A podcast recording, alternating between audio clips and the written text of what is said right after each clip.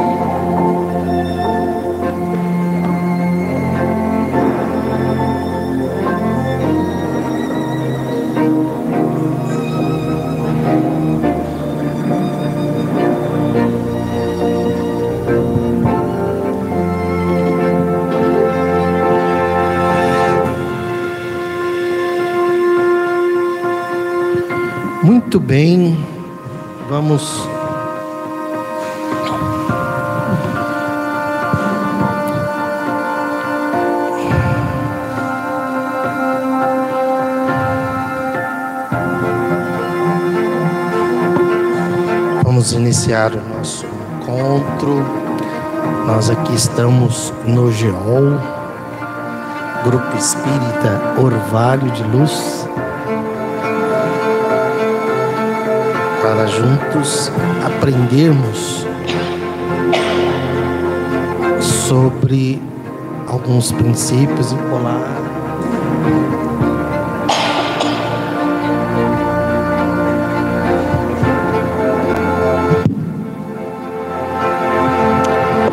Para juntos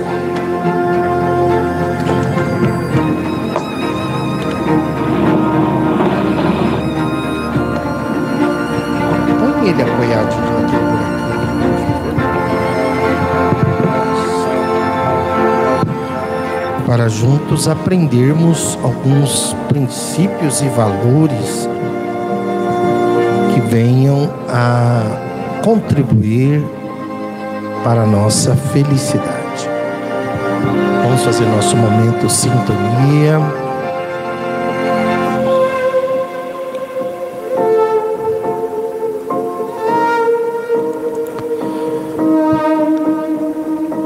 estejamos em sintonia.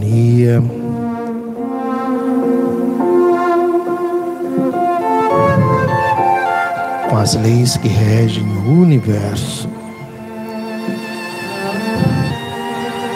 Com Deus, inteligência suprema do universo,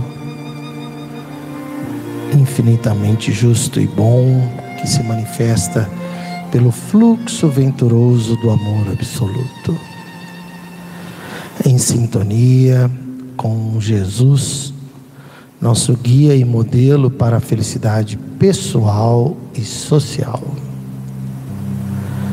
Em sintonia com os bons espíritos que agem, influenciam junto a cada um de nós, em sintonia com os mentores dessa casa, que há 40 anos nos inspiram. Que esse seja um treinamento para provocar em cada um de nós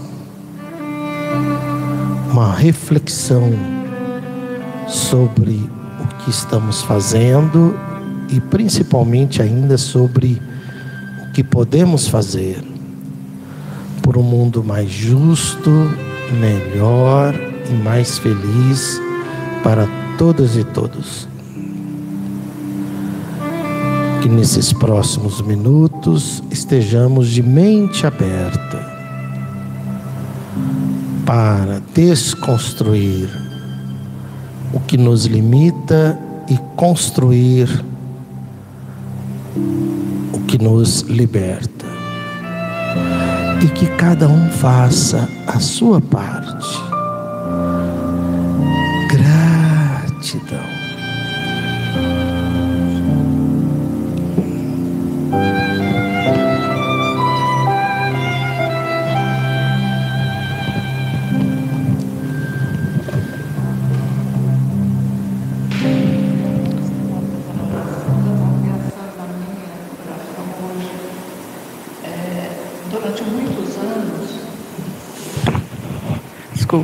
Enquanto o Uruari estava fazendo oração, eu estava pensando numa mudança que aconteceu comigo. Anteriormente, eu rezava, como todo mundo reza, Pai, obrigado, estou pedindo isso, tal, tal, tal, ou Pai Nosso, tal. À medida que eu fui caminhando no Espiritismo, que eu fui entendendo menos a, a galáxia, as infinitas galáxias, como é que ele governa isso? Então, como eu moro no quinto andar, de noite, a minha prece da noite, eu abro a janela, vejo aquele tanto de luz, olho para o céu falo, entendi nada, mas obrigada. Agora é só assim que eu rezo. Eu não consigo mais entender nem pedir o quê. Perfeito, isso aí, né? Cada um tem. Kardec recomenda, né? É, no, no, no, último capítulo do Evangelho, ele dá algumas orientações sobre como fazer uma prece. Mas é válido. Comple Nossa, porque ah, não está nas palavras, né? Está no que você sente.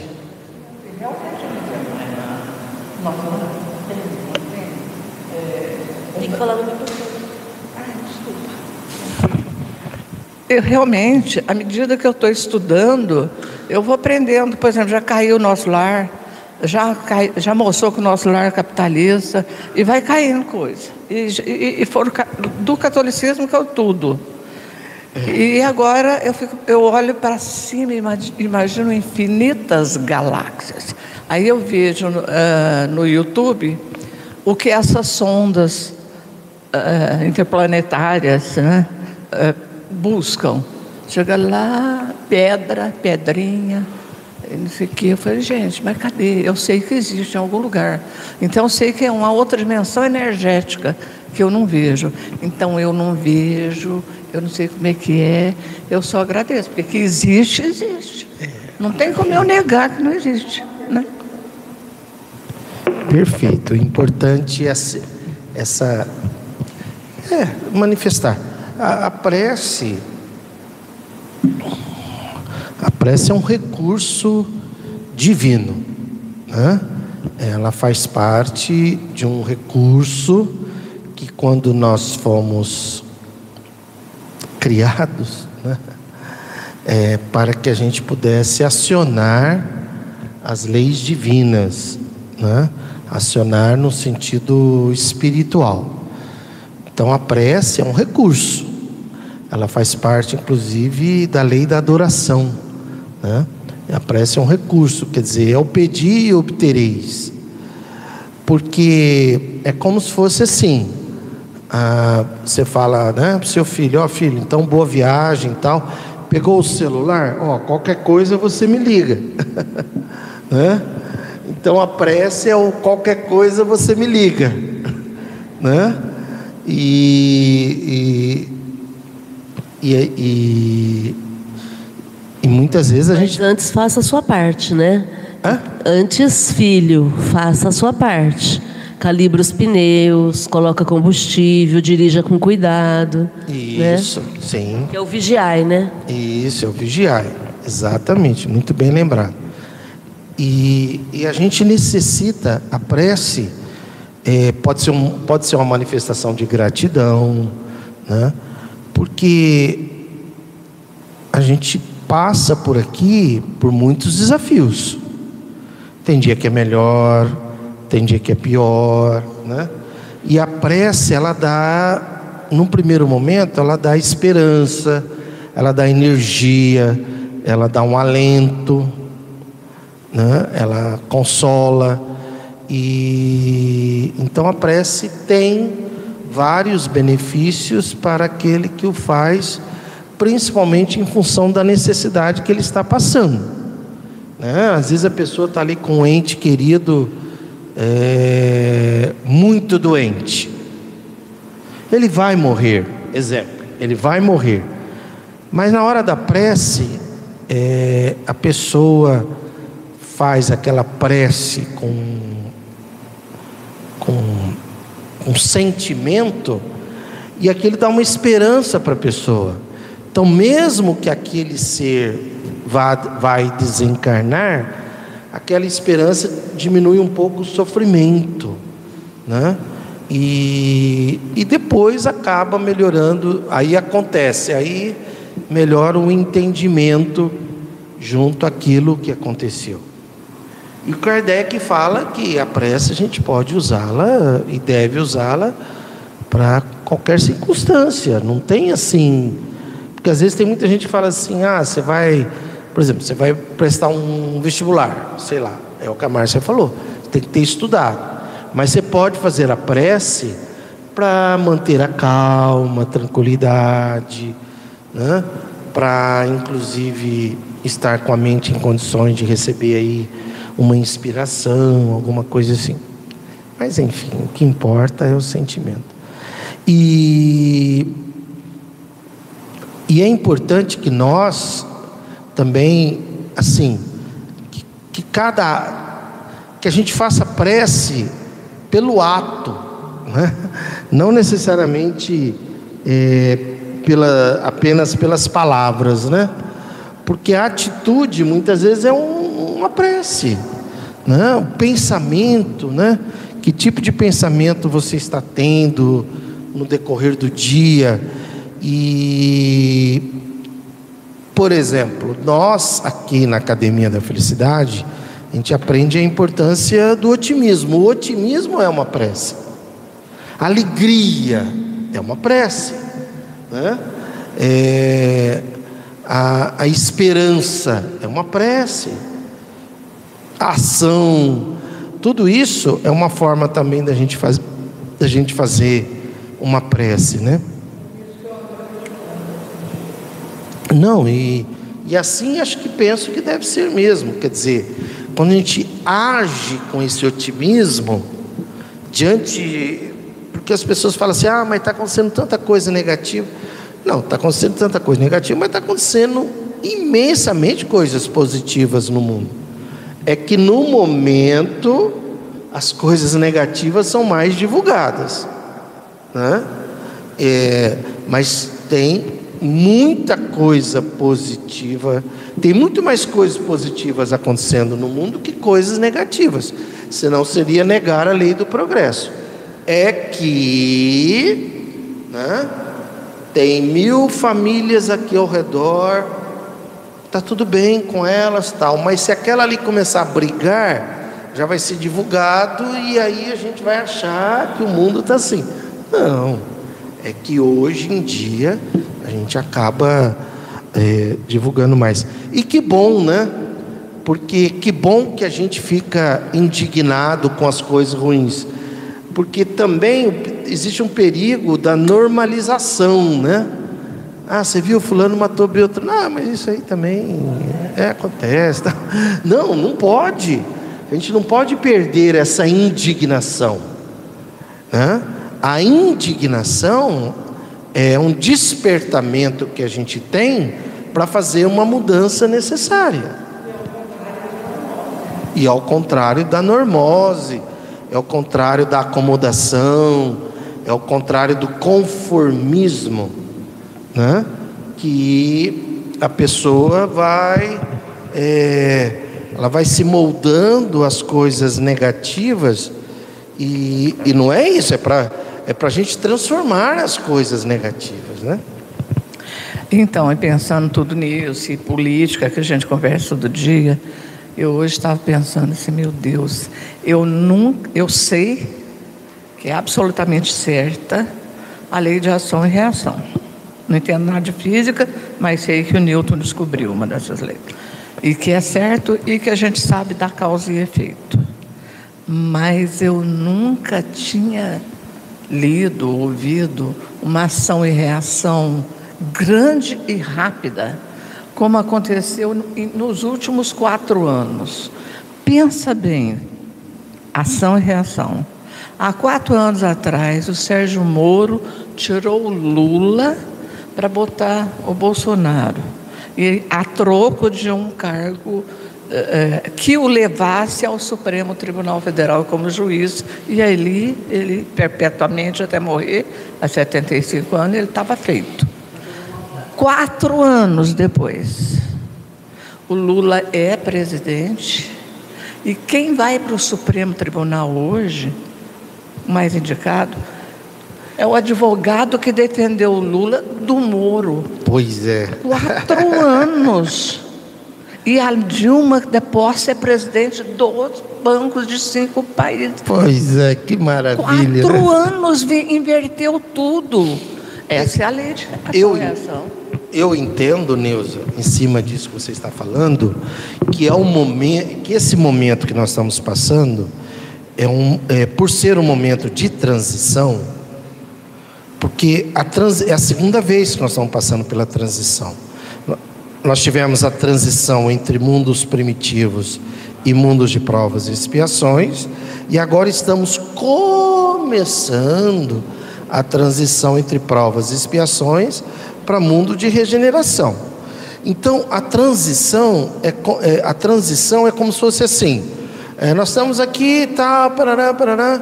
Ó, oh, gente, é, nós vamos reformar toda, é, exemplo, toda aqui a nossa comunidade aqui. Aí de uma hora para outra começam a chegar tratores, caminhões, entende? O pessoal todo e tal, e começa a, essa reforma. Então, é esse o momento que nós estamos vivendo. Porque eu tenho também observado isso. É, tá, é, tem coisas acontecendo até de forma inesperada. Né? Você vê, é, descobriram aí algum. É, vazou, vazaram algumas informações do governo americano que o Zelensky viu que a coisa não, não era bem do jeito que ele imaginava. Olha que maravilha, não é bem o termo maravilha, né? É, parece que a verdade está vindo assim, ó, uma atrás da outra. O Lula está lá em BRICS, imagina o que eles já não conversaram, né? A Dilma já. De repente, e se o dólar, como é que é que ele ventilou aí? Uma moeda. Não? Moeda? É, teve. É, não, tem alguma coisa, eu, eu peguei a notícia assim. O Lula ventilou a hipótese do BRICS regular o dólar. O dólar. Pois é, isso quebra o imperialismo americano, isso vai quebrar toda a estrutura de guerra e principalmente de, de sanções junto aos outros países, começando por Cuba. Né?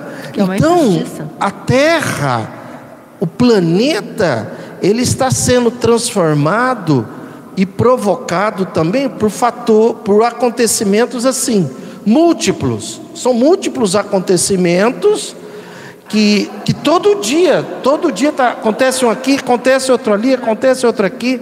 Amanhã, sexta-feira, se preparando. Não estou falando tragédia. Estou falando assim, coisas que vão acontecendo que a gente não esperava. Muito rápido. Posso dar um palpite? É, assim? do nada, entre aspas. Nem é né? palpite. Eu quero consultar o Ururaí, que está falando conosco hoje. Ah, não sei se sou eu que sinto isso. Você sente uma aceleração do tempo? Isso. Essa aceleração do tempo, ela é uma percepção, né? Porque na verdade o tempo ele continua o mesmo. Mas existem estudos que mostram que a, nossa percepção do tempo ela está mais acelerada. E saindo agora do consultório, é, é, uma das pessoas que trabalham lá com a gente falou assim: Cara, mas já é quinta-feira. Aí eu virei para ele, e já é abril, você já, você já percebeu? Nós já estamos no quarto mês, né? Então, essa percepção, quer dizer, os 60 segundos continua do mesmo jeito. Só que, como a troca de informações está sendo cada vez mais rápida e, em maior quantidade. Olha o que a gente falou aqui no começo, né? Coisas que estão acontecendo ali, ali, tal, tal, tal, tal. É, então vem essa sensação de que o tempo está mais rápido. E como o tempo não existe, né? Porque o tempo é uma convenção nossa, né? então estamos progredindo. Até que nós vamos chegar no nível de espírito puro e perfeito, que aí não existe mais tempo. E é muito louco imaginar isso, né? É tudo instantâneo. Não tem tempo, porque o tempo é uma coisa que atrapalha. O tempo é uma coisa assim, né, que não faz sentido. Eu, como espírito, eu quero viver a intensidade. É, como é que é? Eu quero viver. Eu quero viver intensamente um instante de cada momento. E também existe uma outra coisa: quanto menos você, quanto menos você se apega ao passado, e quanto menos você se incomoda com o futuro, mais você vive o presente. E quanto mais você viver de forma intensa o presente, mais feliz você será. Porque um dos fatores geradores de depressão, a pessoa tem muito passado no pensamento dela, passado negativo, né? E ela tem futuro negativo, então ela tem culpa do passado, fica se cobrando, tem medo do futuro, tem preocupação. Uma das palavras que uma pessoa depressiva usa é medo do futuro, preocupação, né? Porque, né? Fica imaginando coisas. E à medida que a gente vai se desligando do passado e do futuro e vivendo esse momento, esse é o momento aqui. Vamos viver esse momento, ele é único. Nunca mais na eternidade nós teremos um instante como esse aqui. Nunca mais. E, e se a gente vai aprendendo esse instante, se a gente vai aprendendo a viver isso com intensidade, vai acontecendo isso que você falou, quer dizer, a sensação do tempo vai sendo cada vez mais rápida, mesmo que continue sendo 60 segundos. E isso é bom, porque isso gera felicidade, né? A quantificação do tempo, ela aprisiona, né? Ela gira dependência. Ela aprisiona, exatamente. A quantificação do tempo aprisiona, ela limita, né? Você ia falar de alguma coisa de amanhã? O que, que você ia falar? Amanhã, o que, que vai acontecer amanhã? Não, amanhã, com certeza, vão acontecer coisas. E sábado vão acontecer coisas. E domingo vão acontecer coisas. né? É, eu, eu acordei hoje, era quatro e pouco da manhã, né? Acordei e tal. Aí fui dar uma mexida no celular para ver um negócio, de repente eu vejo lá, Dilma ao vivo. Porque na China. Horário. E eu estranhei, falei, nossa, isso aqui deve estar errado. Ah, não, cara, ela está na China. Você foi ver aquela hora, não? Então tá certo. Não, foi uma coincidência, né? Ah, aqui é 25 horas a mais, né? Acho que era três e pouco da tarde lá, não sei. Mas e? Então, falando nos acontecimentos, eu até botei na tua página hoje aquele meu amigo que trabalha ali no, no leste europeu, colocou lá que a Arábia Saudita e mais não sei quantos países entraram, pediram entrada para o BRICS. Pois é, E você viu agora o pessoal aquilo? falou só falta Cuba e Venezuela Você pedir. viu aquilo? Eu quero que ele me mande mais coisa, porque agora ferveu mesmo. né? É, Agora, entende? É isso. Esse é o momento de transição. E que nós sejamos otimistas com todos os desafios. Lógico, você tem seus desafios particulares, individuais, cada um tem. Seja com relação à saúde, financeiro, relacionamento, família, uma série de coisas, né? Cada um tem os seus particulares, individuais e que a gente seja otimista diante de tudo isso. Principalmente por quê? Porque o que, o que é ruim passa, o que é bom fica. E daqui a pouco a gente vai estar do outro lado e a gente vai ver que às vezes algumas coisinhas aqui que a gente deu uma importância tão grande, não vale mais nada. né? Não vale mais nada, de repente não vale mais nada. E o que é que vai valer do outro lado? O quanto eu mantive o otimismo, a fé, o amor, o quanto eu amei, o quanto eu disseminei esse amor, o quanto eu ampliei esse amor, né? Isso é o que vai valer, né? Que aliás já está valendo. Muito bom que todos nós então mantenhamos esse espírito de otimismo, né? Você que está aí nos acompanhando, que às vezes tem seus desafios, é, lembre-se disso, otimismo sempre. Otimismo, alegria de viver, alegria. Coloque alegria, né? porque alegria gera energia, alegria gera saúde, né? alegria facilita a nossa vida. E isso com certeza vai contribuir para você lidar com os desafios com muito mais tranquilidade fé e esperança no seu dia a dia. Posso dar boa noite para o pessoal da internet? Lógico. Dar boa noite para Luciana Curtis. Oi, Lu. Adriana Silva Ribeiro, boa noite. A Elide Augusto e o senhor José, boa noite a todos. A Lívia Tomé, lá de Uberlândia, né? Será que é? É. Bom, pelo menos estuda lá, né? Olha aí. Seja bem-vinda, Lívia. maravilha. É isso.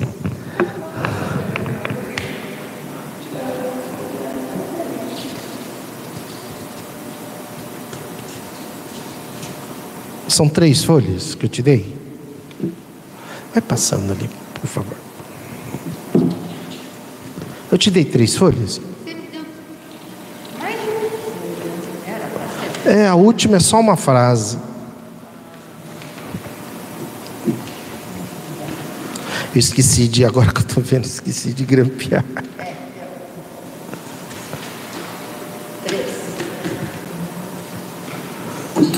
Opa!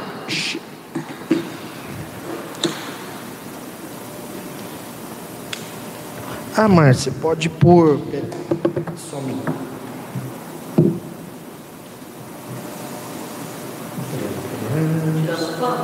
Hã? Não, não, tem um link no Kardec.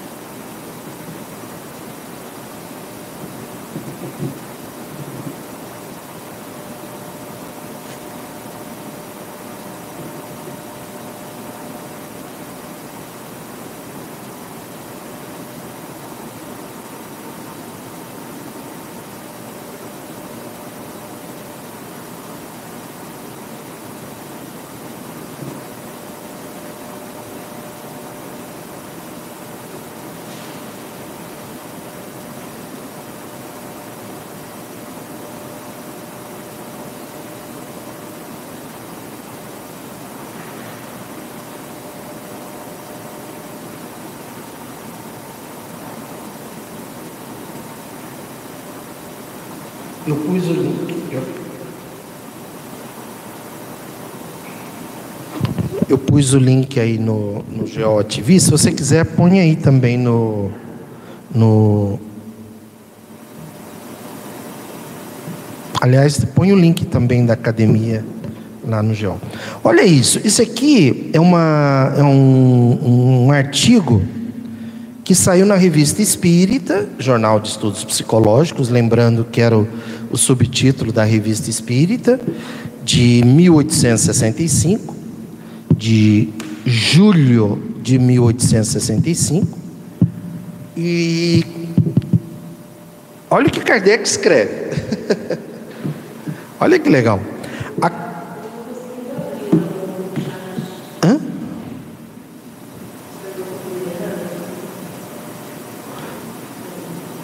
Quer que eu ponha?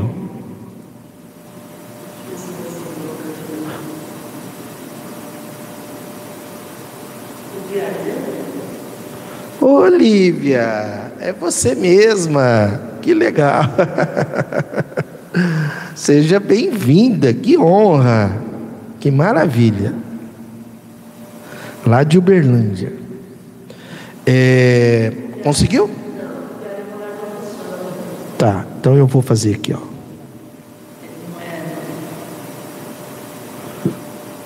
Mas eu acho que não abre como link, né? Teria que abrir o link e compartilhar? É, ok. Eu já coloquei, mas. Mas vamos lá, ó. Olha que interessante. Isso aqui é um artigo, uma notícia que foi lida na Sociedade de Paris, né? E aí vem uma comunicação que tem muito a ver com o espírito progressista, né? Então vamos começar a ler Estudos Morais, a comuna de Cognizfield. Assim, essa comuna, deixa eu mostrar aqui.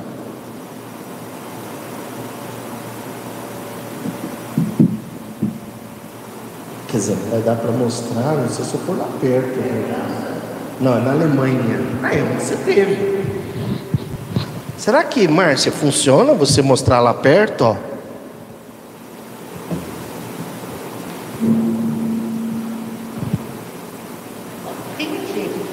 Comuna de Cognisfield, né? E aqui, ó, ali em cima no norte da Alemanha. Talvez vai lá pertinho, mostra, não sei se funciona.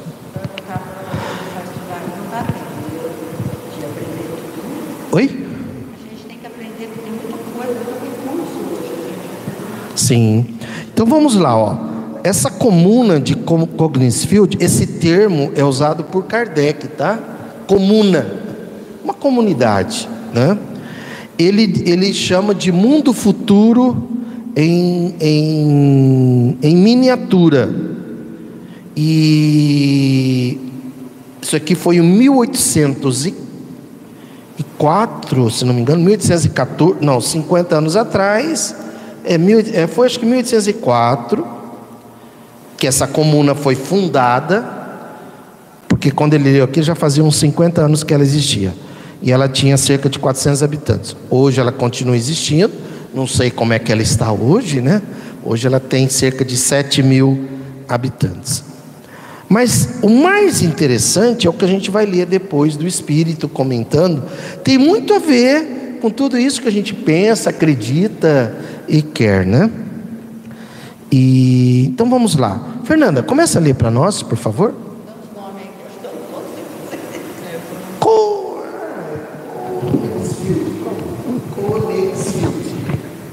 É...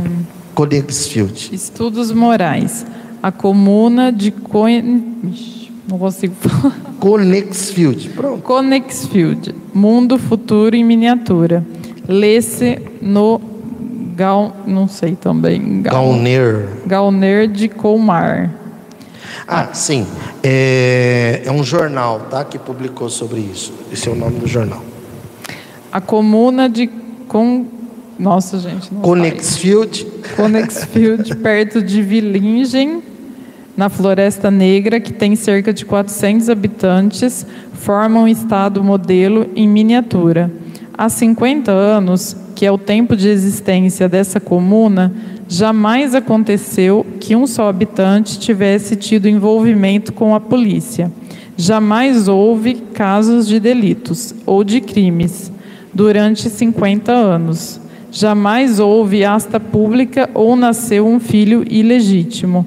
Jamais foi aberto um processo nessa comuna. Também ali não há mendigos. É, é a referência né, para um lugar onde se vivia assim, de uma forma tranquila e tudo mais. Né? É, então veja, o que é interessante, ele fala estado, modelo em miniatura.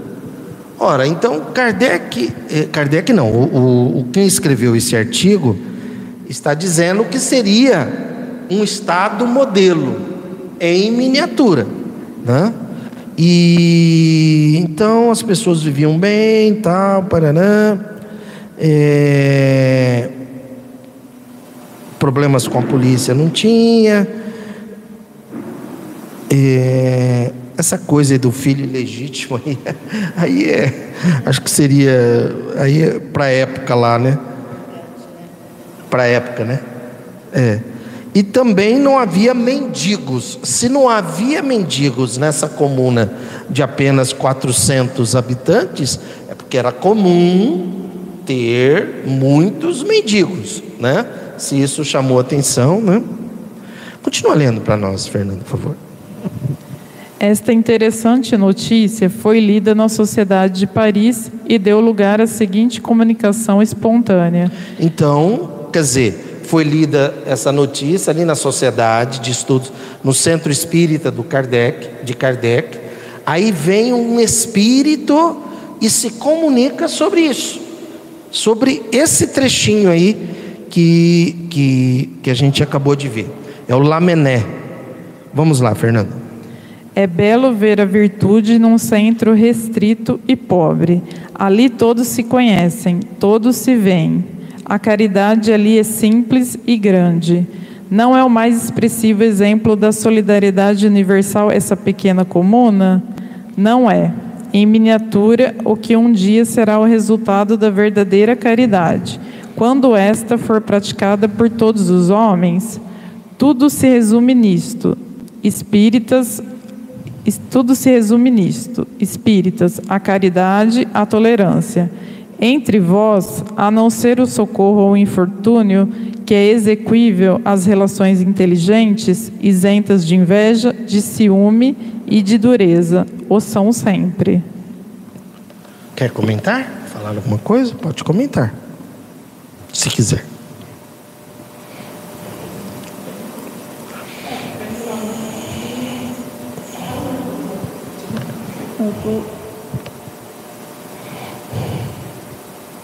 Não, a questão da. É, a questão dessa caridade, dessa.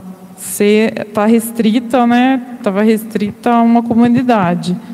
Mas que no. Assim, seria para. no geral, né? Seria. Eu entendo, não sei se eu entendi direito. Né? É, ali seria um exemplo, né?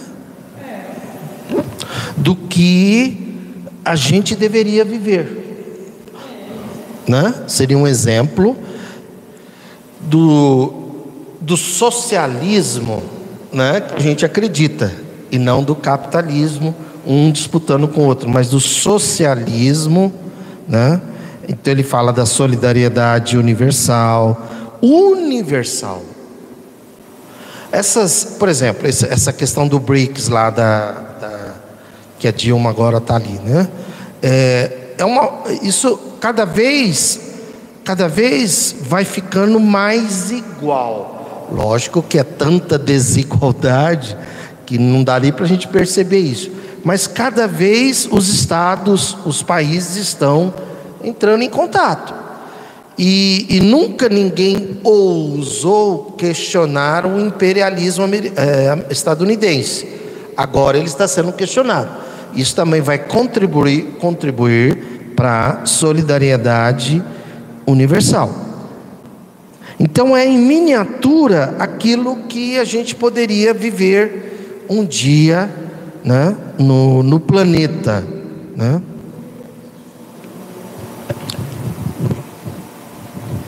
Essa questão da solidariedade possível, como ele coloca aqui, né? Porque a gente é criado num ambiente competitivo e não num ambiente solidário. A gente é, é criado para poder ser melhor do que o outro, ser exercer o orgulho e não combater o orgulho. Então, é um ambiente onde todos vão trabalhar com caridade e com tolerância, como ele coloca. Né? Ontem eu recebi um vídeo que eu achei bem ilustrativo disso. Uma, é uma dinâmica de grupo dentro de um grupo de treinamento. E aí a pessoa que está fazendo a dinâmica, ela dá uma bexiga para cada um encher, todo mundo enche a sua bexiga e dá um nozinho. Aí ele dá um palito para cada um, palito de dentes. E aí ele diz o seguinte: a partir de agora, todo mundo tem que proteger o seu balão. Ele dá um, um, um, uma bexiga cheia para cada um. Ele dá uma bexiga e todo mundo enche, dá um nozinho, fica todo mundo com a bexiga cheia. E um palito. Aí ele dá um palito de dentes. E aí ele fala: a partir de agora, todo mundo tem que proteger o seu balão. Quem sobrar com o balão cheio vai ganhar mil reais. Olha aí. E aí, todo mundo fica protegendo o balão até que alguém espeta o balão do, do vizinho. E aí todos começam a espetar o balão de todo mundo. Estourando o outro Estourando balão. Estourando o balão de todo mundo. A ordem era para proteger o seu balão. Não era para estourar o balão do outro. ah, mas ele deu um, um, um, palito. Sim, ele deu um palito, e daí? né?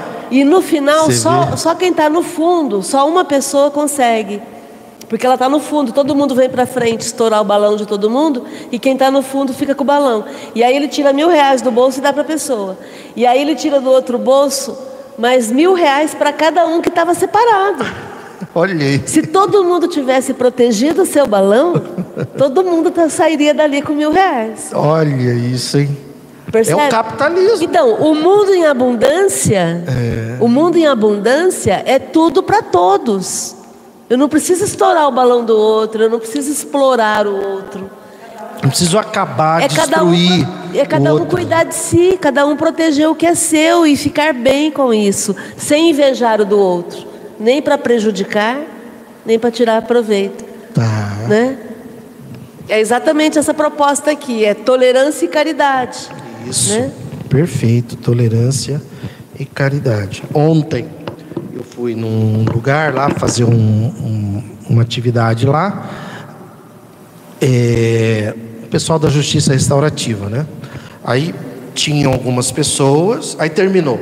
No que terminou, tinham lá algumas pessoas e um, uma pessoa do judiciário estava lá e ela me perguntou, doutor, e aí, é, qual que é a chave para a gente resolver? Existe um segredo. E eu tinha feito uma dinâmica com, com uns 20 homens que são que foram denunciados na Lei Maria da Penha e que se participarem da justiça restaurativa não serão condenados, vamos dizer assim, não serão julgados, né? Eles terão um abrandamento da situação. E então o que, que eu disse para ele? Eu disse para ele o seguinte: falou, cara, é assim, olha, é o acolhimento, é o amor, é o afeto, igual acabou de acontecer aqui, e isso é o que a gente não faz. Por quê? Porque entre aquelas pessoas haviam alguns resistentes e alguns resilientes. Então, quanto mais infeliz a pessoa é, mais resistente ela será e provavelmente mais violenta. Nem todos. Não quer dizer que infelicidade gera violência, mas todo violento é infeliz, entende? Não é porque é infeliz vai ser violento, não. Mas todo violento é infeliz, porque a base da violência é a pessoa não se sentir amada, não se sentir valorizada, não se sentir reconhecida. E é isso que a gente necessita fazer. Não adianta a gente ficar assim jogando medidas externas acreditando que as medidas externas vão resolver. Elas não vão resolver. Elas vão dar um, uma amenizada, tipo assim, fizemos alguma coisa, né? Mas é isso aqui. Então, uma coisa que ele fala lá, olha, todos se conhecem. É, eu moro num prédio onde eu não conheço, eu conheço muito pouca gente. Muito pouca gente. É ruim isso. Quer dizer, a gente deveria ter, sei lá, uma atividade mensal para a gente se conhecer, para saber que existe ela, existe, né? Não para discutir ideias, talvez, mas para se conhecer. Olha, existe o fulano, o Beltrano, olha, se apresente.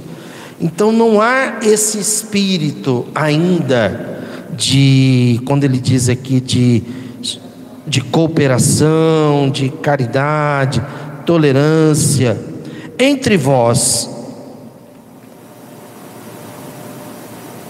a não ser o socorro ao infortúnio que é exequível, as relações inteligentes isentas de inveja, de ciúme, de dureza, quer dizer, tem muita inveja, né? Tem inveja. Qual que é a diferença entre inveja e ciúme? Doutora Márcia, qual a diferença entre inveja e ciúme?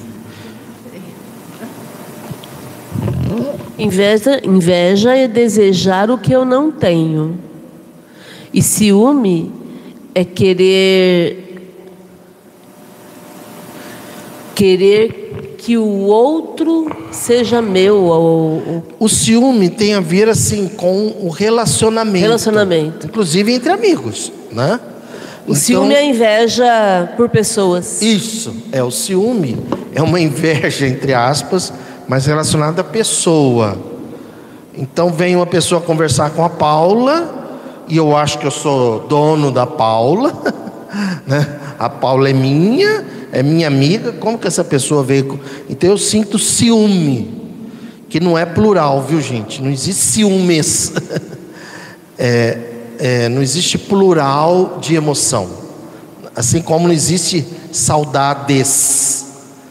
Saudade. Assim como não existem felicidades. Felicidade. Assim como não existe invejas. né? É, inveja. Porque é uma emoção que você sente e que não tem mensuração. Se não tem como ser mensurado, não tem plural, né? Então, a inveja é com o que o outro tem, o ciúme é no relacionamento e, e dureza, né? A rigidez, essa dureza que também a gente necessita pensar é, se às vezes a gente não é duro, rígido, porque a gente vai perder com isso. né? Você se considera uma pessoa dura, rígida, Paula? É, antes de responder isso, eu, eu gostaria de voltar nesse pedacinho aqui. Nessa comunidade, todos se veem. São, É, são bem 400 pessoas, todos se veem. Então, o que, que a gente observa? Às vezes a gente observa que numa família parece que as pessoas não estão assim vendo o que as outras se interessando pelo que as outras são ou pelo que as outras não estão vendo, estão pode estar até convivendo, mas não estão vendo. Agora a dureza e a rigidez, como vo- vo- você falou, Estamos na Academia da Felicidade, é, né? é, co- como você falou, se, se eu sou uma, se eu tenho dureza, eu sou- se eu sou rígida. Então eu, eu penso que não, porque eu acredito que tudo é muito mutável, tudo é muito maleável, muito flexível, condicionado a uma determinada circunstância, a um determinado tempo. Então, por exemplo, uma lei que vigorou num- numa época passada e aquela lei era respeitada por todos, de repente ela ficou obsoleta, totalmente obsoleta. Mas ali naquele momento, aquela lei era cumprida. Né? Então, vamos assim dizer, a lei teria uma rigidez, uma, uma dureza. Agora, a pessoa no seu relacionamento, às vezes até ela pode ser considerada, num primeiro momento, se é uma análise mais profunda, pode ser considerada até, até frouxa, vamos assim dizer, né?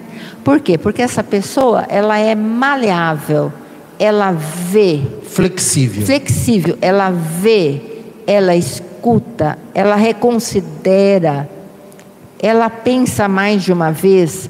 Então é o que eu observo com relação a uma pessoa que eu admiro muito, que é o, o, o nosso presidente Lula, porque eu acompanho um, um, pouco a trajetória dele, pelo fato dele ter sido sindicalista, e eu tive uma experiência curta até em relação à experiência dele no sindicato. Eu admiro. Então, por exemplo, ontem, depois que ele, ele inicia seu discurso, nunca inicia ele cumprimenta as pessoas e tal, nunca inicia lendo. Depois ele lê uma parte do seu discurso. Depois ele fala: ah, meus assessores se esqueceram de colocar algumas coisas que eu quero falar aqui. e aí, realmente, aquilo que ele fala sem estar escrito é, que é realmente o que ele quer dizer, a mensagem que ele quer. E, e isso foi interpretado, hoje eu, eu ouvi que foi interpretado como uma. que o Lula teve uma incontinência verbal, né?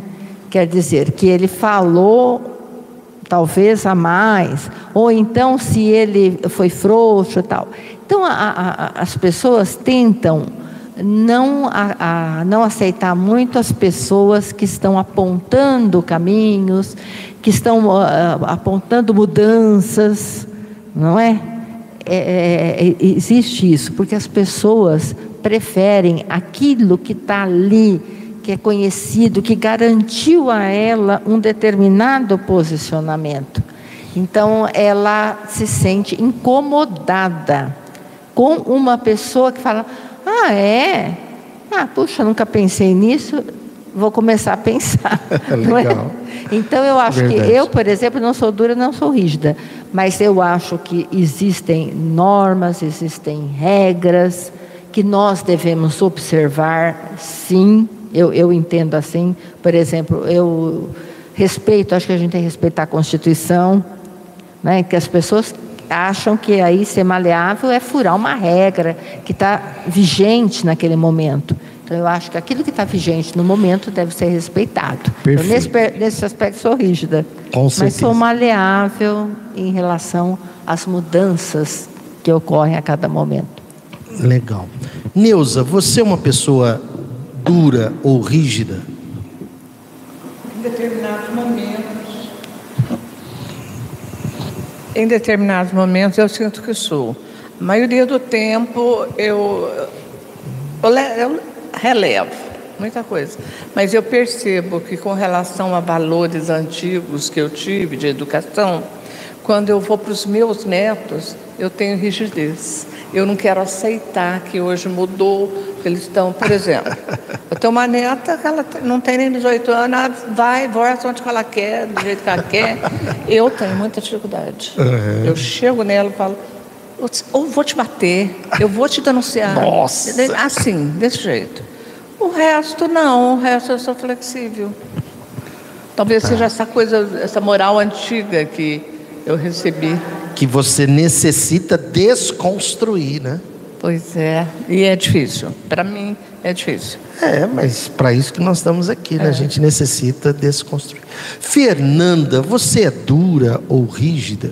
Não, nem um pouco. Nossa, o espírito livre, aprisionado num corpo. Aprisiona... Olha, o espírito livre aprisionado no corpo. Você é flexível, você é uma pessoa, Totalmente. né?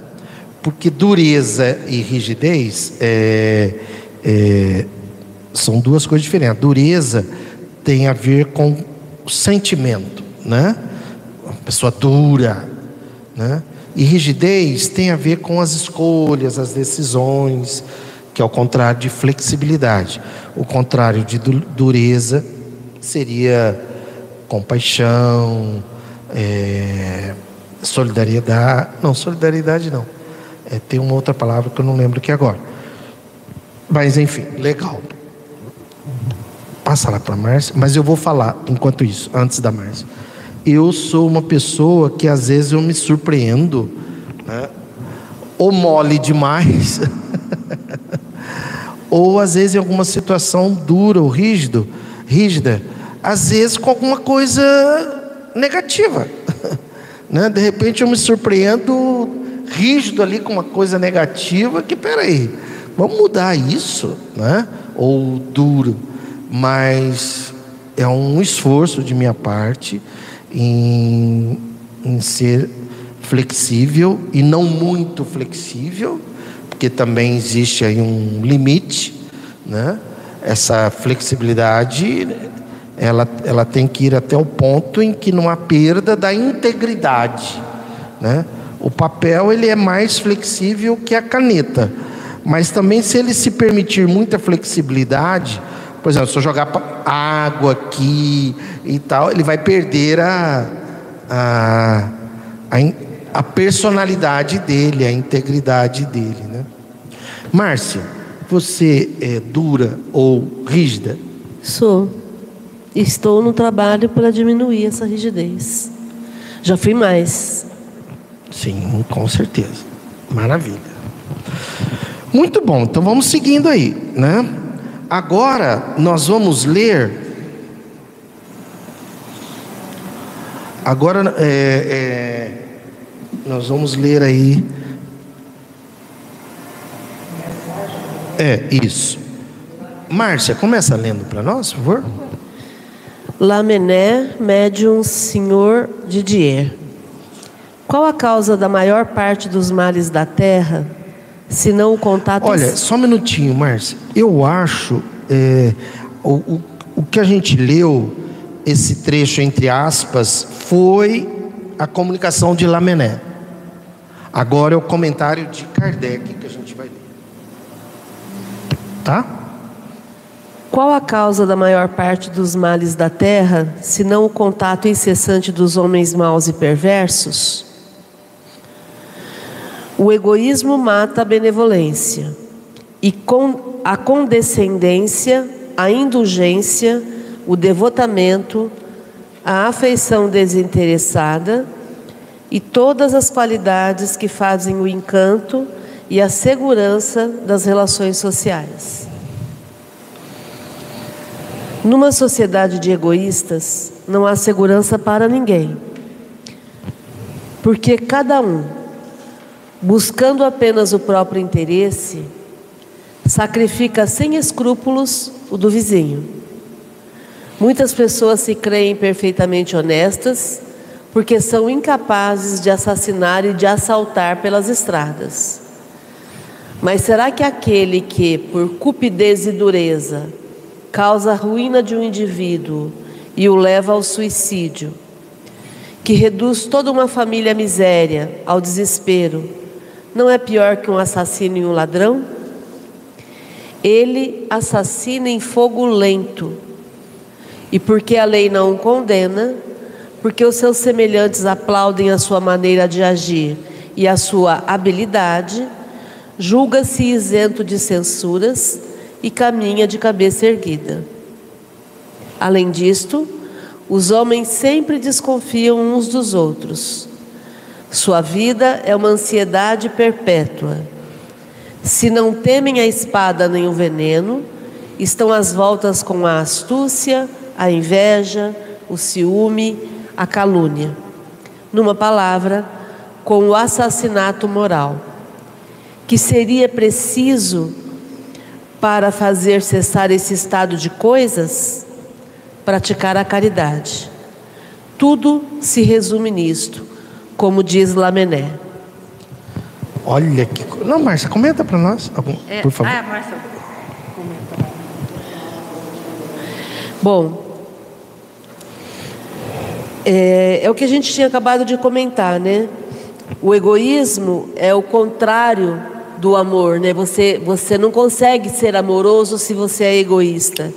Então você vai matar a benevolência. A benevolência é o sentimento de bem para o outro. A benemerência é o fazer o bem para o outro. Então, quando eu sou egoísta, eu não sinto que eu queira o bem do outro. Eu mato esse sentimento. A condescendência já é o entendimento da ação do outro, né? É, é ter boa vontade e entender como o outro age.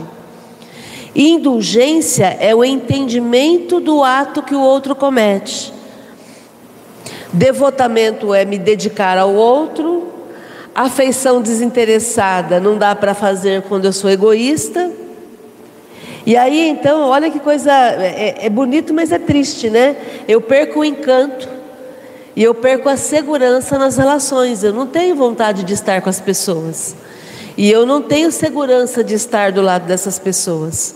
Então, nessa sociedade egoísta, ninguém tem segurança, porque está todo mundo preocupado com o próprio interesse e sacrificando o, o vizinho, como o exemplo da, da bexiga que eu falei. Está todo mundo preocupado em prejudicar o outro para tirar benefício e esquece de cuidar da própria bexiga, né? E aí esse exemplo que ele dá com relação à a, a, atitude Quer dizer, muitos de nós, eu não vou nem dizer dos outros, vou dizer a da gente. Muitos de nós achamos que a gente tá, tem, tem uma defesa pelo fato de eu nunca ter matado ninguém, de eu nunca ter pego numa arma de forma letal e tudo mais, né? Mas e a minha atitude no dia a dia, em todas as situações que eu vivo, né? A cupidez é quando eu, eu só vejo a interesse financeiro, né? Eu não, eu, as pessoas falam assim: o que Maria leva com isso, né? As pessoas só veem interesse financeiro, ganho financeiro nas, nas relações, né? E quantas vezes a gente acaba não provocando uma atitude no outro que, por exemplo, cometa suicídio ou que fique na miséria ele, a família, se sinta desesperado.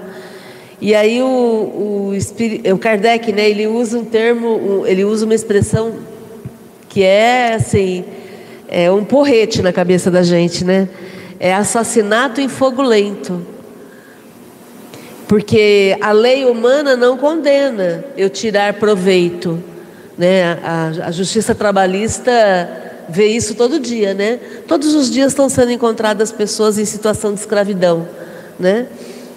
E, e, embora exista a condenação da lei humana, as pessoas praticam isso e acham normal.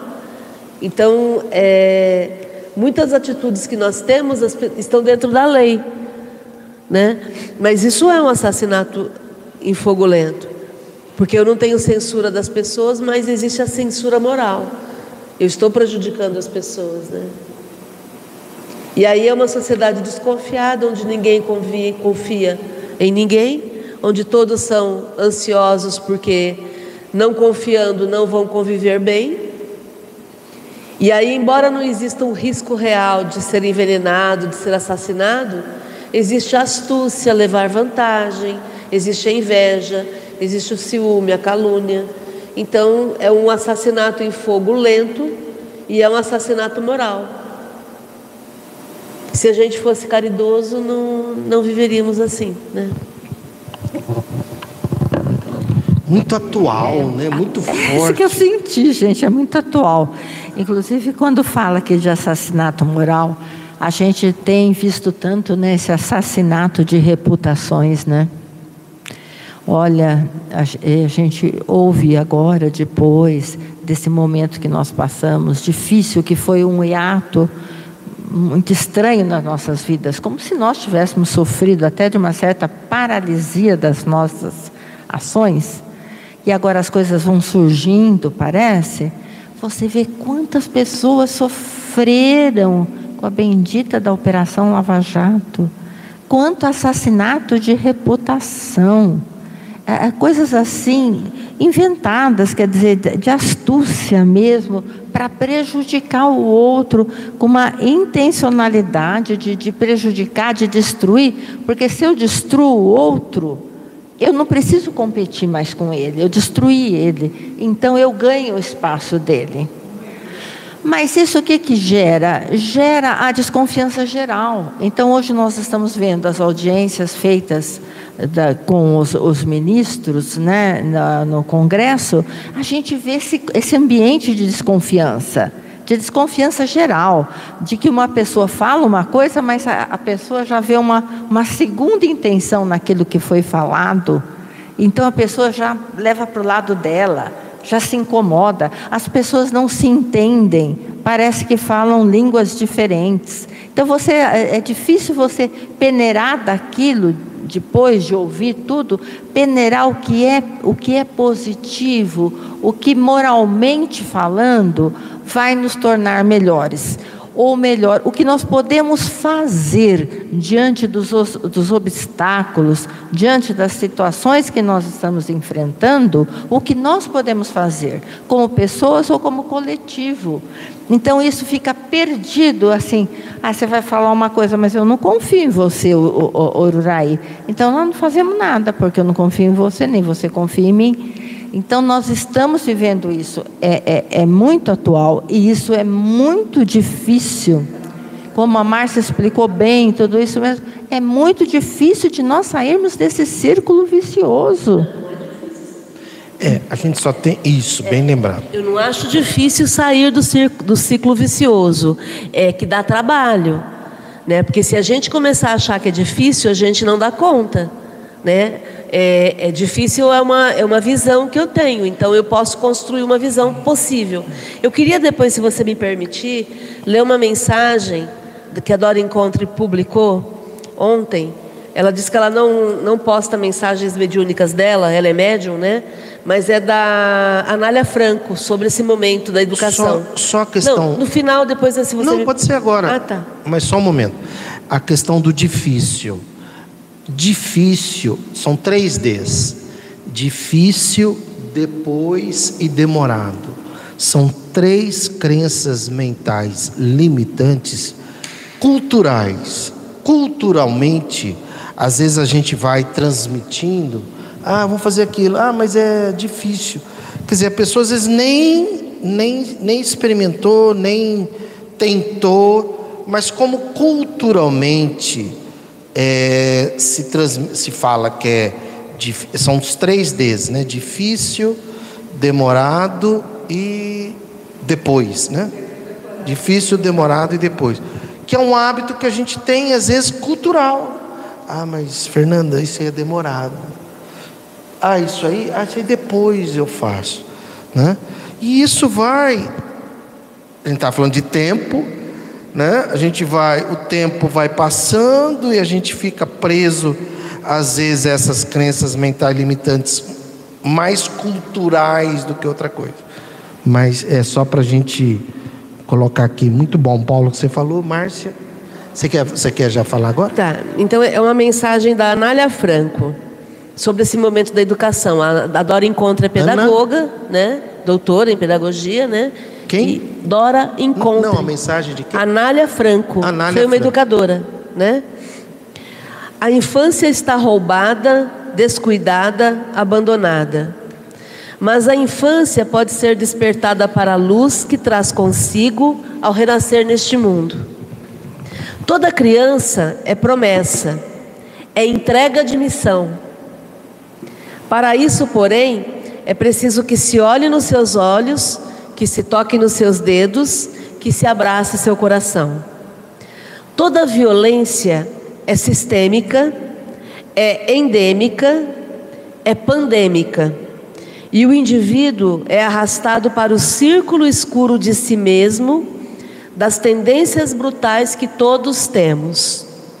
Por isso, é preciso que educadores, adultos, mentores, rompam o ciclo do ódio, o ciclo da descrença no humano, para que o desengano e o que nos arranca da luz se esvaia em acolhimento e amor e dissolva toda essa profunda dor.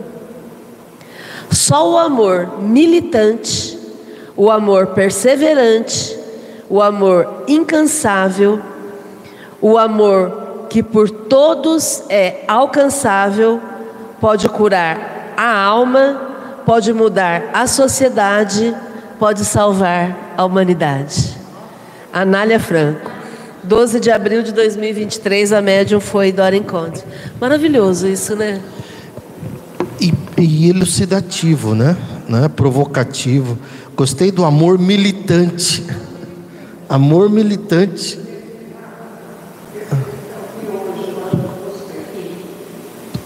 Hoje eu li sobre o, o colégio. Como que chama os colégios daqui particular? Tem ângulo e tem outro.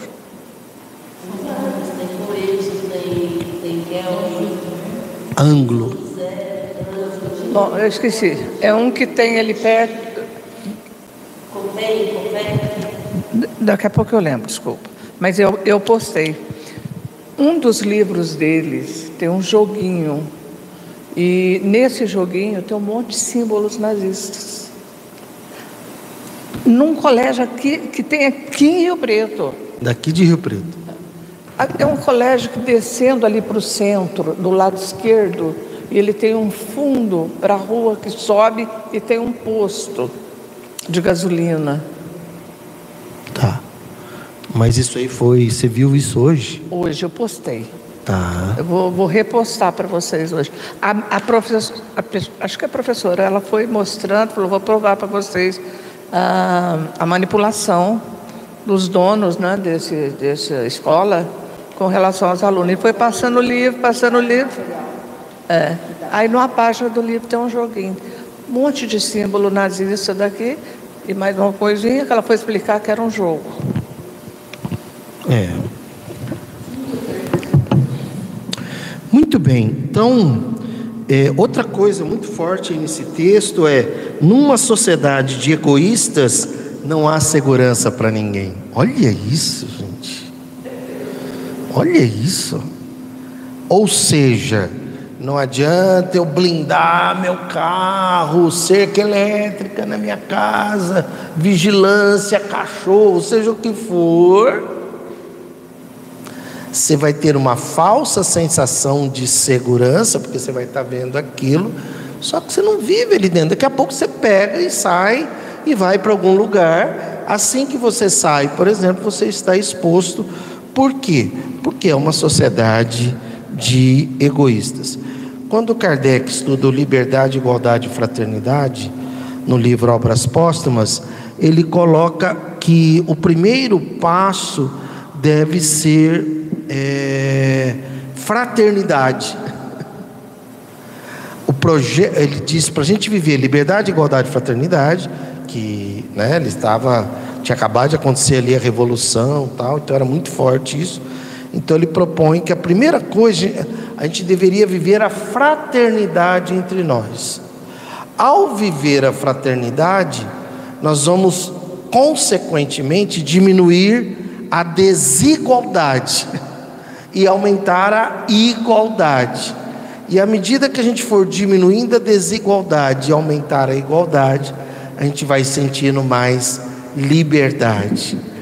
Eu achei isso assim, olha que coisa espetacular. Então, primeiro, viver a fraternidade, porque você tem lá um, um, uma pessoa na rua, na rua não, na esquina, vai, da tua casa, você nem conhece. Aí, se você vai lá visitar, começar a cultivar ali uma fraternidade. Não quer dizer que você seja obrigado a conviver, mas a pessoa agora sabe quem você é e tudo mais, tal, que você faz. A partir daí, vai diminuindo a desigualdade, aumentando a igualdade e principalmente a liberdade. O Nilson, você estava lá na esquina? Ah, na esquina ali é o fulano de tal. Fala com ele, inclusive. Que você... Quer dizer, antes eu não conhecia, mas agora, pela fraternidade, eu conheci. Vai aumentando a liberdade, que é uma consequência da segurança. Né? A liberdade, tanto é que, é, filosoficamente, quando a gente vai tomar uma decisão, de um lado você tem segurança, de outro lado você tem liberdade. Então toda hora a gente fica assim. Tem horas que você vai tomar uma decisão que você não. Essa decisão precisa de mais segurança. Não, essa decisão eu preciso de mais liberdade. Né? Então a gente fica hora para cá, hora para lá, em função da situação e tudo mais. Muito bom, vamos seguindo. Neuza, lê para nós, por favor.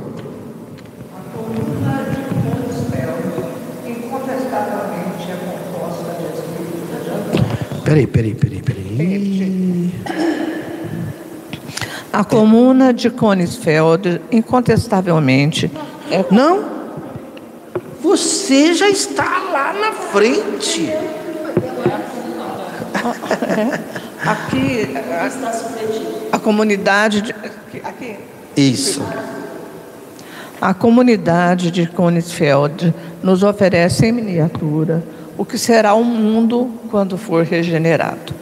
O que é possível em pequena escala, sê-lo-á em grande escala. Duvidar seria negar o progresso. Dia virá em que os homens, vencidos pelos males engendrados pelo egoísmo, compreenderão que seguem o caminho errado e Deus quer que eles encontrem o caminho à sua custa, porque lhes deu o livre-arbítrio. O excesso do mal lhes fará sentir a necessidade do bem e eles se voltarão para este lado como para a única tábua de salvação. Quem os levará a isso? A fé séria no futuro e não a crença no nada após a morte. A confiança num Deus bom e misericordioso e não o medo dos suplícios eternos.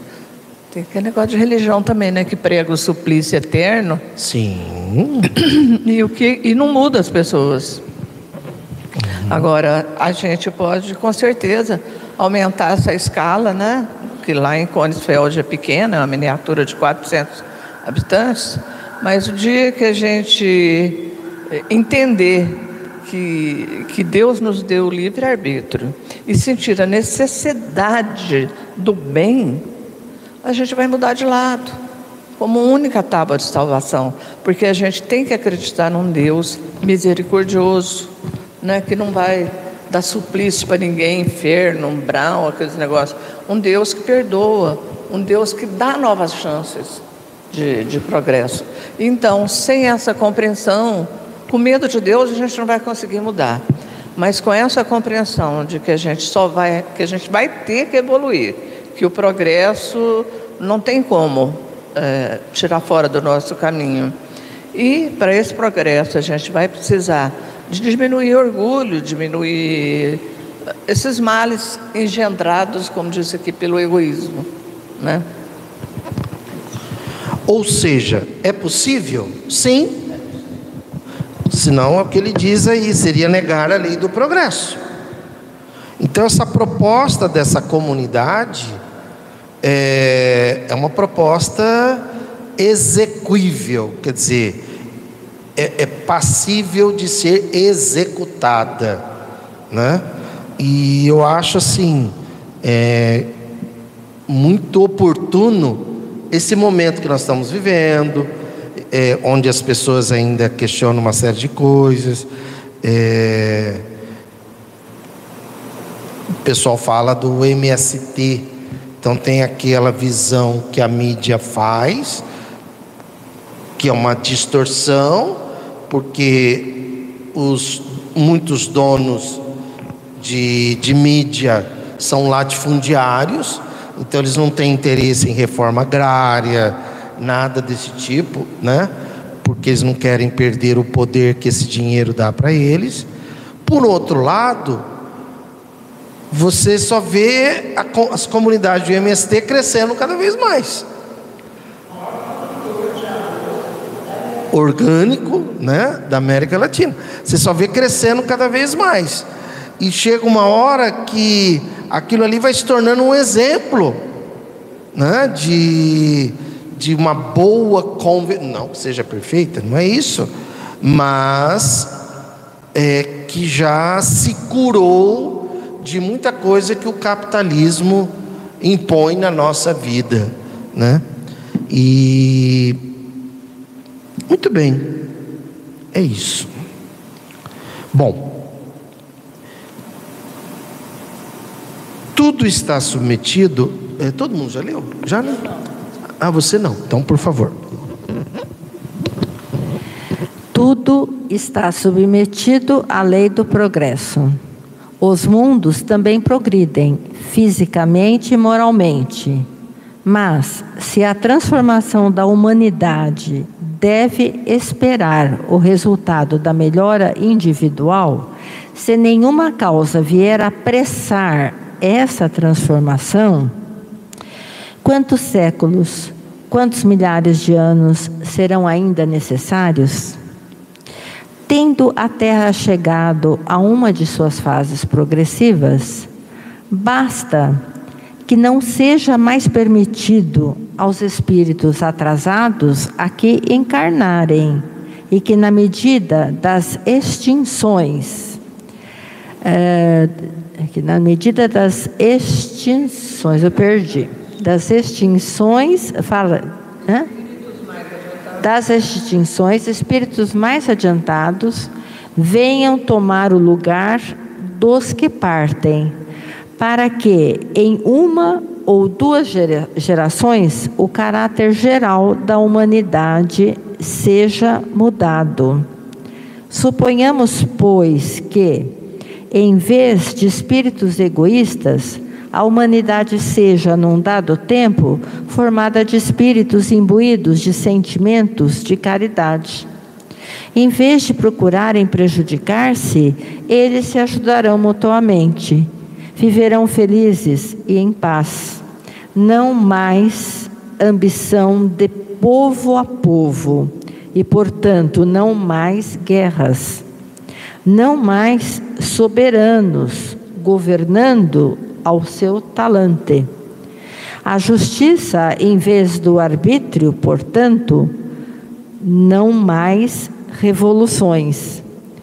Não mais os fortes esmagando, explorando o fraco. Equidade voluntária em todas as transações. Portanto, não mais querelas nem trapaças.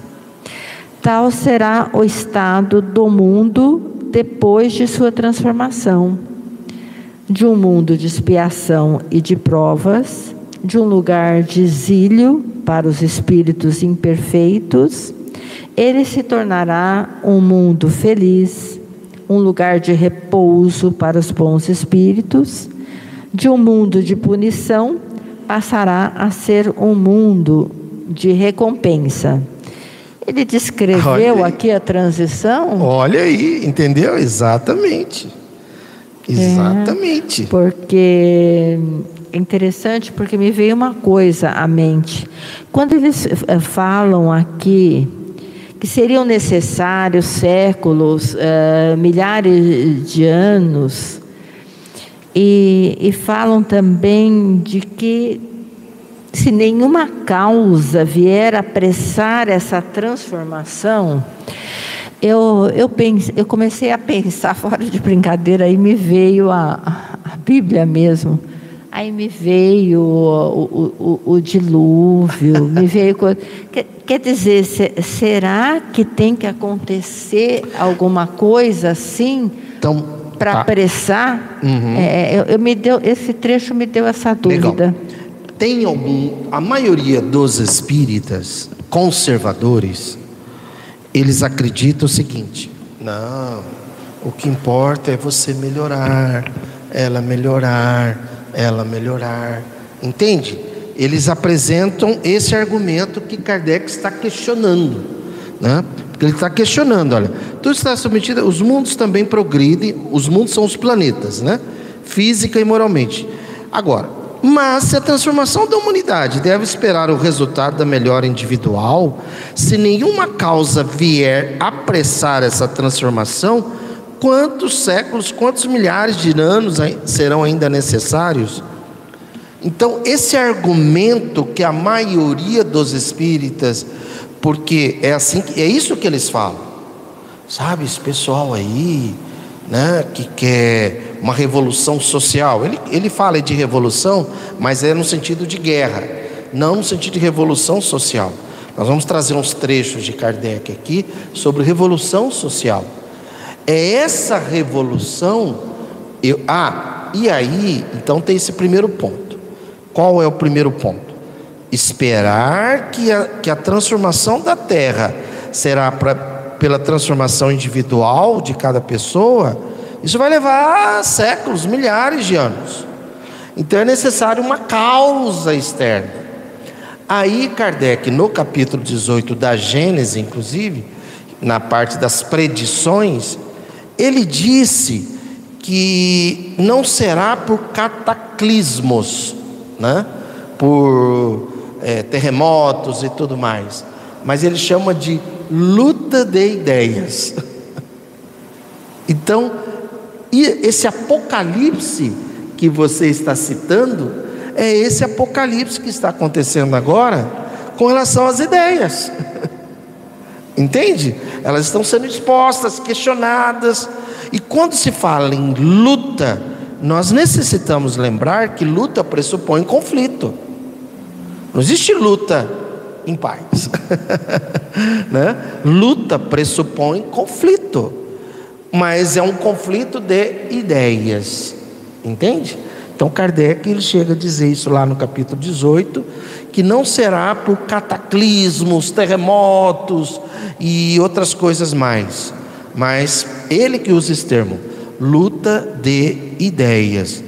Então aquilo que você vivencia no seu dia a dia, seja nas redes sociais, no trabalho, na família, na vizinhança, você no trabalho, nas redes sociais, na família, você no trabalho, a Márcia, eu, esses são os, os, os maremotos, os terremotos desses momentos que nós estamos vivendo. Porque na verdade, o que é que. Porque veja só, se surge um, mare, um maremoto, não um terremoto, vai. Que a gente sabe que não, não vai surgir aqui na Terra, que não tem placas tectônicas, ah, na Terra não, aqui onde estamos, porque não tem placas tectônicas para isso. Mas vamos supor que surja terremoto. Não se, a gente vai se solidarizar entre um e outro, talvez. Mas será que vai mudar a mentalidade assim que o terremoto parar? Que é o que se esperou durante a pandemia. Lembra? Que no começo da pandemia, né, o pessoal dizendo que a humanidade vai se tornar melhor, vai se tornar mais solidária. Aconteceu isso? Não aconteceu. Por quê? Porque era um fator externo. É a luta de ideias é que vai transformar uma unidade melhor. Exemplo, é a gente debater sobre socialismo, capitalismo, é, comunismo, MST, é, privilégios que estão sendo questionados dos políticos. Será que também não está na hora da gente mudar algumas leis? Kardec fala em mudança de leis instituições. Por exemplo, pessoal, eu já vejo alguns grupos essa questão da, da é, reeleição. Eu sou contra a reeleição. Eu sou contra. Eu acho que a reeleição é um, é um, é um, é um mal dentro da política. É, é uma opinião que eu tenho. Eu vejo, por exemplo, legislativo. Olha o Bolsonaro. Não sei quantas legislações. Eu entendo assim, na minha visão. Executivo deveria ser proibido de. Aliás, era proibida né, na, na, Constituição, e o Fernando Henrique que, que, que criou, né? O executivo já era proibido de se reeleger, na minha visão. Temos que voltar isso, na minha visão. Executivo ser proibido de se reeleger. Por quê? Porque é uma desigualdade. Olha o Edinho, ele usa o prefeito, ele usa a máquina né, administrativa que favorece ele. E não estou falando Edinho, seja qualquer prefeito. Né? E agora que a gente tem o Lula como presidente, eu penso que ele não deve ser reeleito. Não estou aqui questionando capacidade dele, por favor. É que poderia ser o Lula, poderia ser o Bolsonaro, poderia ser qualquer outro, na minha visão. E legislativo, na minha visão, poderia se permitir no máximo, vamos supor, três reeleições mas alternadas e nunca é, seguidas, né? Porque tem algumas pessoas que têm um espírito legislativo e não tem um espírito executivo. Então elas seriam úteis para a questão de leis e tudo mais. Mas eu entendo e é, eu, eu acredito nisso e eu vejo aqui em Rio Preto, por exemplo, vereadores que são reeleitos, reeleitos, reeleitos. E se a gente não fizer nada, eles serão reeleitos na próxima eleição. Porque não tem um fim. E cada vez vai ficando mais fácil ainda para alguns vereadores, porque eles já conhecem toda a máquina, eles já sabem como é que funciona, tudo. Tanto do negativo como do positivo, né?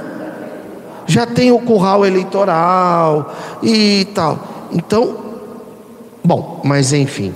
Então, eu, outra coisa eu gostaria então de falar. Então isso daí. seria, é, então a luta de ideias seria esse maremoto aqui, por exemplo. Eu acabei de lançar umas ideias que eu tenho e muitas outras, né? Deixa eu só falar um negócio do, luta de ideias. Sobre a luta de ideias, a gente teve aqui no GEOL há uns quatro, não, faz mais anos, há uns cinco ou seis anos, nós tivemos uma série de mensagens na nossa reunião mediúnica falando sobre isso, porque a gente comentava sobre essa questão do fim do mundo e várias mensagens de espíritos, inclusive psicografadas, dizendo que a, a, a transformação é moral. E naquela época a gente não, não estudava esses textos do Kardec. Sim, né? verdade. Mas os espíritos, assim, umas duas ou três mensagens dizendo que não, que não vai, não vai acabar nada. O que vai acabar é, são essas ideias retrógradas. Isso. É. E olha, ah, diga. diga. Eu, é, eu, eu, queria completar isso, eu queria completar é, essa parte aqui que dá impressão para a gente, não, não, não, sei se eu estou pensando certo, mas assim, que uh, o mundo, a humanidade vai mudando porque espíritos alguns espíritos mais atrasados não reencarnariam e alguns espíritos mais adiantados venham a tomar o lugar dos que partem, para que em uma ou duas gerações o caráter geral da humanidade seja mudado. Eu, eu, eu entendo isso assim, eu entendo que já há muito tempo, desde, desde Jesus, ou até antes de Jesus, já tivemos assim espíritos evoluídos que reencarnaram e continuam. Nós temos pessoas, exemplos vivos de, de pessoas que são uh, espíritos quase que missionários mesmo, né? que a gente percebe que vem para trazer um, algum avanço, algum, algum progresso. Então, estão entre nós esses espíritos aqui que vêm, uh, que outros já saíram e que vão vindo esses espíritos. Então, eu acho que combina com essa luta de ideias aí porque à medida que se fortalecem algumas ideias uh, melhores, mais uh, progressistas, vão vindo mais espíritos para ajudar nessa luta de ideias e os mais atrasados vão deixando esse lugar. Então, parece que a mudança é nesse sentido mesmo. E sendo nesse sentido, a gente tem que observar esses exemplos, a gente tem que, que melhorar também individualmente, a gente também tem que progredir. Para verificar se a gente vai merecer. Merecer a existência, ficar, né? Ficar, ficar nesse processo é, de transição por aqui, é, né? É um toque aqui para a gente, é. isso que eu notei. E. Tem comentário aqui. Ah, vamos lá, leia os comentários. É, dar as boas-vindas para a Helenilda Mira, lá de Salvador. Dar as boas-vindas para o Marcos Cavina e a Renata da Odonto Cavina. Gratidão, Ururaí. Eu sempre aprendo com o brainstorm espírita do GEOL. Essa tempestade de ideias, espiritismo na busca por soluções libertadoras para diferentes desafios para o nosso progresso. Cavina. Marcos Cavina. Legal, campeão. Vamos juntos, você vê, você vê tão é explícito, né?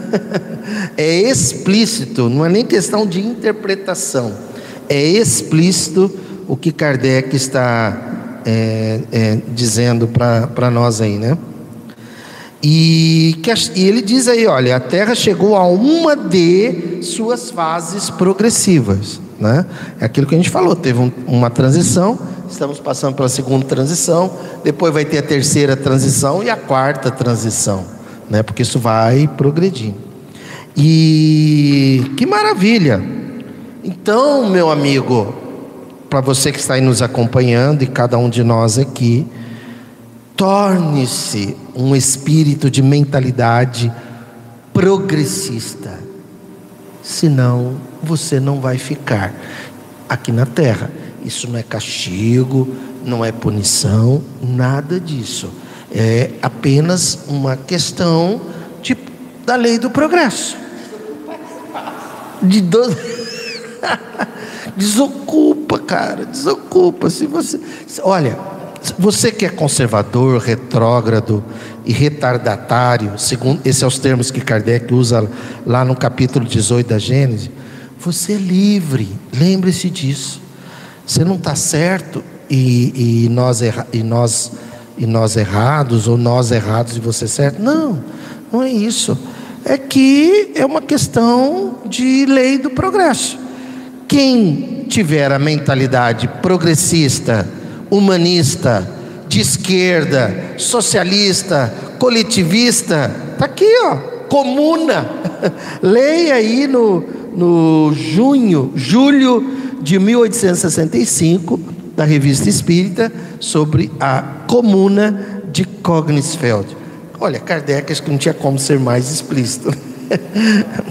Vamos seguir agora para o último? Vamos lá. A comuna, alguém quer fazer mais algum comentário? Fernanda, falar alguma coisa? Tal? Ok. A comuna de Kognisfeld, incontestavelmente, é composta de espíritos adiantados, ao menos moralmente, senão cientificamente. Quer dizer, às vezes eles não são progredidos cientificamente, mas moralmente eles são progredidos. E que praticam entre si a lei da caridade e do amor ao próximo me lembrou o Butão, né, Márcia? Me lembrou o Butão, que tem lá um milhão de habitantes, seria um exemplo disso aqui.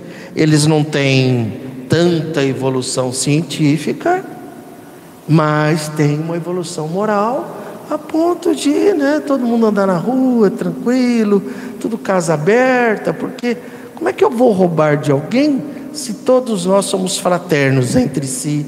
todos têm o necessário. Em contrapartida. Eu vou cuidar, né?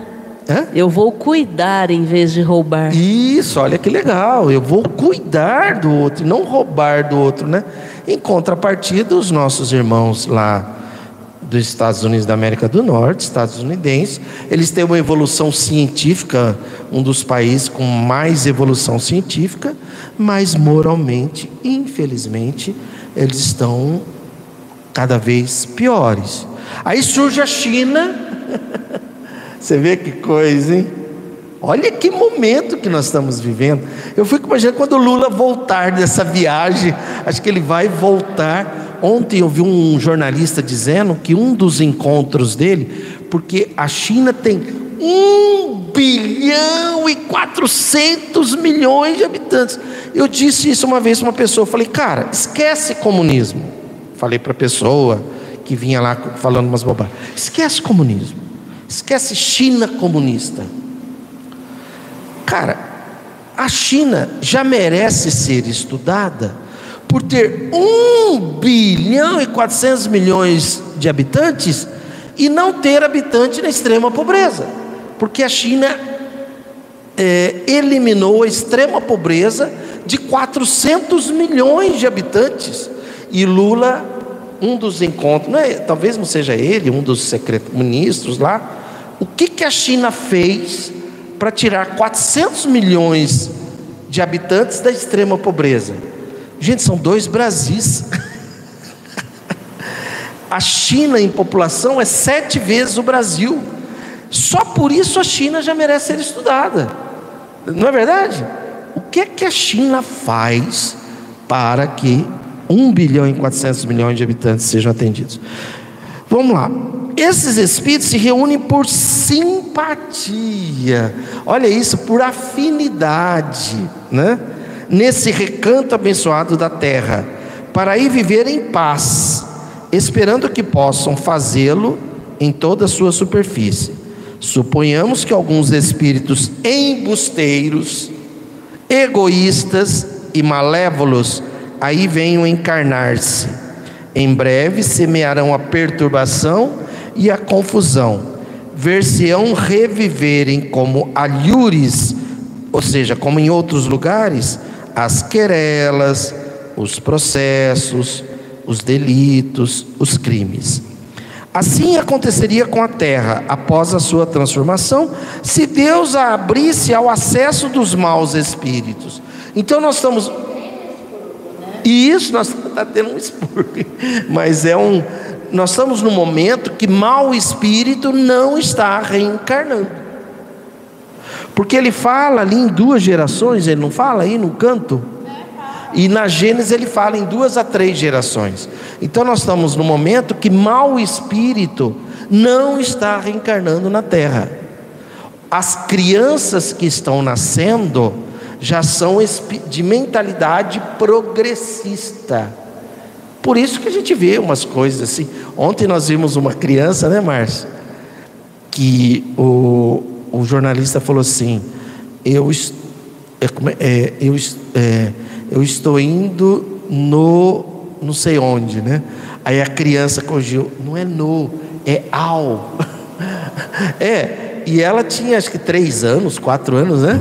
Três anos e um QI alto para a ah, é? dela. Aí foram medir o que. Gente, é uma criança brasileira, viu? Aí os psicólogos se reuniram para estudar o QI dela, com todos os recursos da psicologia e tudo mais. 128 a não sei quanto, né? Que eu não lembro. Enfim, e uma, e uma criança alegre, né, Márcia? Ela rindo ali, brincando e fazendo essas pequenas correções. Vamos seguindo. Então, é, progredindo a terra, aí eles estariam deslocados. Então, na verdade, irmão conservador, retrógrado e retardatário, não é que a lei do progresso está te excluindo. Não, é só para você não se sentir deslocado. E aí você está sendo encaminhado amorosamente para um planeta onde existam espíritos afins como você. É por isso que eles irão espiar seu endurecimento e refazer sua educação moral em mundos menos adiantados. Certo. Na verdade, eles não vão, não vão decair, eles vão estar no mundo que eles estão hoje mentalmente, né? moralmente. Né? Exatamente. Estava vendo aqui o, a, o QI normal, a inteligência normal é de 90 a 110. De 90 a 110. 120 ela tem.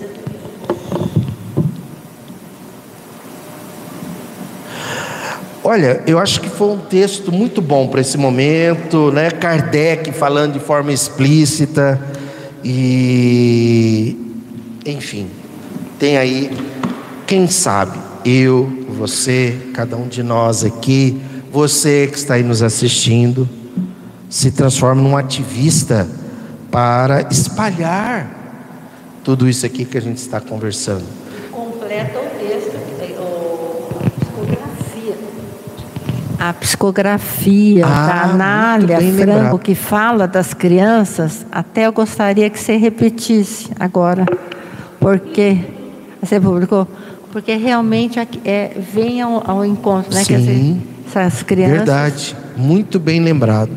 Muito bem lembrado. Só dar boa noite aqui para o Elmo Mira, que está lá em Salvador também, tá, também está presente. E ele está falando que a China tinha que ser seguida nesse caso de superação da extrema pobreza. E, e no Brasil está piorando. É isso. É, exatamente. E aqui a gente paga um imposto muito alto, né? E mas também a gente precisa baixar o juro, né, Elmo? Aquele sujeitinho lá do Banco Central né? que é uma pessoa egoísta, que só pensa nos, nos bilionários da Faria Lima, que mantém um juro de 13,75%, quer dizer, é o maior juro do planeta, né? E é inconcebível isso, e eu acredito que assim que o Lula voltar, ele vai estar mexendo nisso aí também. Maravilha, gente, que alegria, que alegria a gente poder é, aprender aí com a comuna de Kognisfeld, que é um mundo futuro em miniatura que a gente possa entender que um mundo mais justo, melhor e mais feliz para todas e todos é possível, é execuível, né? É possível, é execuível. E de, tudo começa com a consciência de classe, né? Que é isso que a mídia é, a mídia vendida para banqueiros e tudo mais, e o agronegócio não quer que aconteça, porque se acontecer a consciência de classe, aí pronto, é revolução social mesmo garantida. Né? Certo? Alguém, algum comentário? Márcia, alguma informação? Então, gratidão, Paula, pela presença física, Márcia pela presença física, Neuza pela presença física, Fernanda pela presença física. Gratidão a cada um de vocês que acompanharam aqui com a gente esse estudo revolucionário, que essa é a palavra do momento, revolução. O Alisson Mascaro falou várias vezes nisso, né? Sem revolução social eu acho que essa causa externa aí, viu? Já que não é cataclismos, né? Porque ele destaca isso, né? Dessa causa externa. Será que não é uma revolução social? Será que não vai chegar um momento aí, de repente, em junho? Ou, né? Que a gente não vá para a rua, só que não como foi daquela vez, em 2013, né? A gente vá com um propósito bem definido. Por favor, solicito aí, se possível, vocês que estão aí acompanhando, dá um joinha, que nós, é, para a gente né, ativar aí, faça seu comentário, inscreva-se no canal, se quiser, clique aí no compartilhar e compartilhe o link com seus amigos, espalhe, né? Espalhe essas notícias, porque muita gente não tem nem ideia, né? Que, por exemplo, esse texto que a gente leu aqui, Imagina você chegar uma pessoa e falar assim, cara. Eu li a revista espírita, o primeiro artigo que eu leio. Ah, olha aí, tá vendo? Cara, deixa eu ler um texto para você, viu, Neuza? É de Karl Marx, onde ele exemplifica para nós sobre a comuna de Cognisfeld. o espírita vai falar assim: não, Marx, não. Não, cara, é Kardec mesmo, não é Karl Marx, é Kardec. Valeu, amigos e amigas. Sinta-se abraçada, sinta-se abraçado, prenda-se ao otimismo, desperte a alegria interior dentro de você, na certeza de que um mundo melhor e muito mais feliz está reservado para você. Faça a sua parte. Gratidão e felicidade.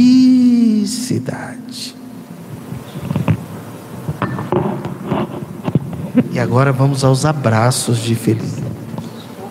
Isso aqui vamos recolher para deixar para o levar? Seu ah, tá. presente.